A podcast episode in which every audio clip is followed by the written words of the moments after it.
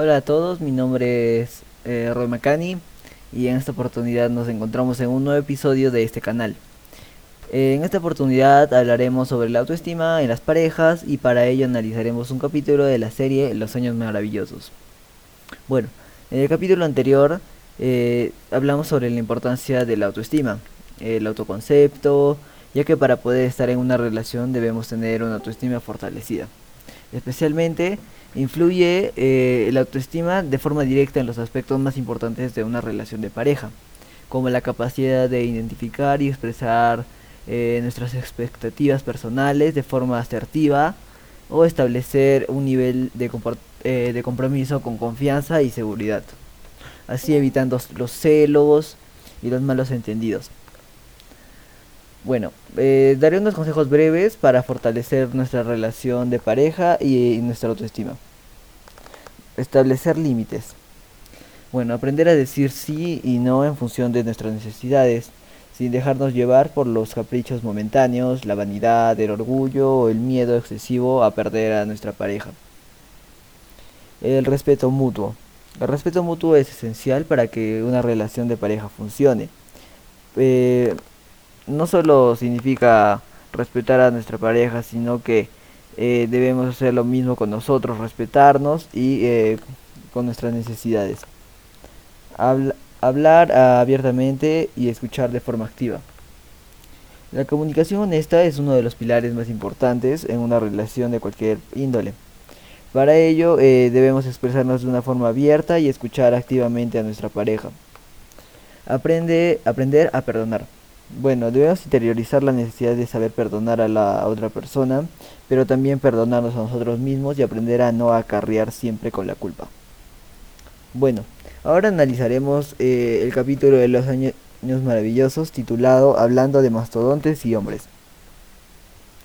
Resumiendo este capítulo, Kevin, el protagonista, está saliendo por dos semanas, eh, ya, ya lleva saliendo dos semanas con Julie él eh, estaba dejando de lado a sus amigos, eh, sus gustos y cambiaba su forma de ser eh, solo para gustarle a Yuli.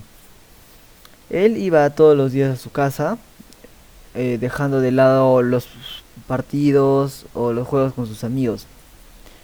un día, cuando comía con la familia de Yuli, se dio cuenta de que, de que su esposo tenía una relación de dependencia con su esposa.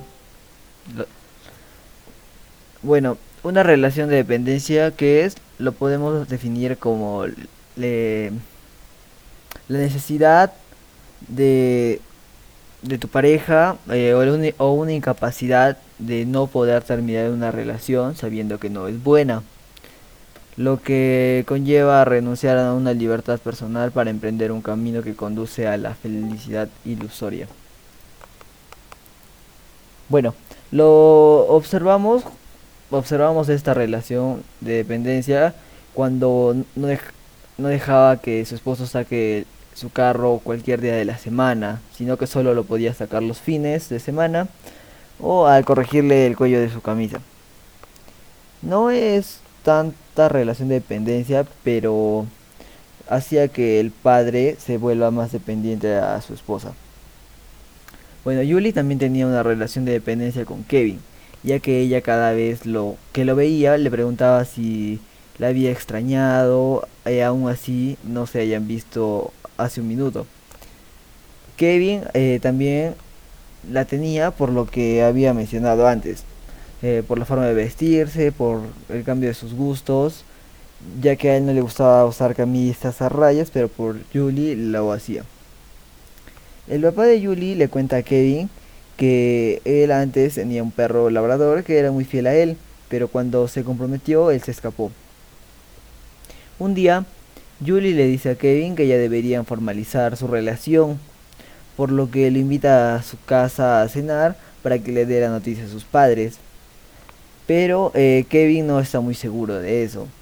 Esa noche, en la cena, cuando Kevin se pone de pie, se da cuenta de que él no quería la relación, por lo que la termina y se va de la casa. Bueno, tener una relación de dependencia eh, implica una baja autoestima, por la que en el capítulo la mostraron el papá de Julie, Julie y Kevin. El papá de Julie al final del capítulo eh, saluda a Kevin en su carro eh, en un día de semana, lo que impresiona a Kevin y piensa que su comportamiento de aquel, que el comportamiento de aquella noche hizo cambiar su forma de pensar.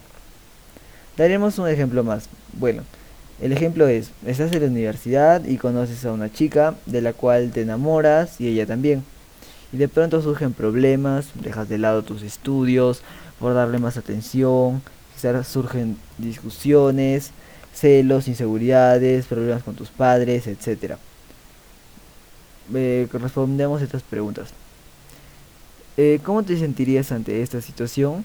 Bueno, eh, por todos esos problemas yo me sentiría muy abrumado, estresado y trataría de arreglar las cosas eh, y poner todo en su lugar. Enfocarme en mis estudios, estar más seguro en todas mis decisiones, dialogar con mi pareja y con mis padres. Tratar de buscar la solución a esos problemas. ¿Piensas que se podría mejorar la relación? Eh, yo pienso de que sí, por lo que es fundamental el diálogo en una relación. Yo le contaría todo lo que me pasa a ella y yo sé que ella me entendería. Eh, podríamos llegar a una reconciliación y en caso que no se dé, lo aceptaría y aprendería de eso. Eh, ¿Qué consejo te darías ante esta situación? No dejar de lado lo que será importante para mi futuro, que el diálogo siempre va a ser la mejor forma para solucionar mis problemas y ordenar todo lo que tengo que hacer, además de respirar profundamente cuando me sienta muy abrumado, pensar bien en todas mis acciones futuras. Gracias. Bueno, eso ha sido todo por este episodio. Espero que se encuentren bien y nos encontramos en una nueva oportunidad.